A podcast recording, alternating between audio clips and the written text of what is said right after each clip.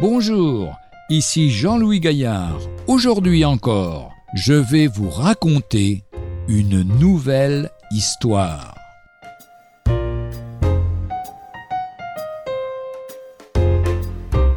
Le grand lutteur découragé.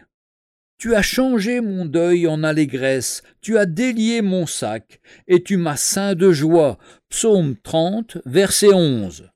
Martin Luther, le grand théologien du XVIe siècle, est passé par des moments de combat redoutables, au sein desquels il se sentait abattu et défait, tant l'adversité était grande. Un jour, son épouse se présenta devant lui, revêtue de vêtements de deuil, ce qui ne manqua pas de l'interpeller. Mais qui est mort? demanda Luther. Dieu, lui répondit la femme. Dieu s'exclama Luther horrifié. Mais comment peut-il dire une chose pareille? Elle lui répondit Je dis seulement ce que tu es en train de vivre.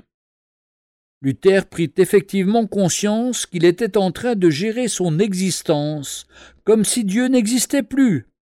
Le vivant qui voulait prendre un tendre soin de son serviteur. Cette prise de conscience transforma son regard sur sa sombre situation et il retrouva les forces nécessaires pour continuer la lutte dans une toute autre perspective.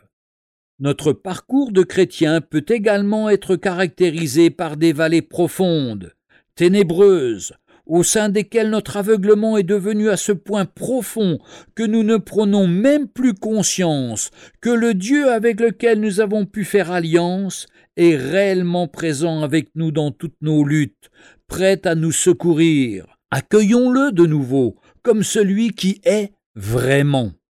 Il est vivant, il est à une distance d'une prière. Tournons-nous vers lui et il va répondre.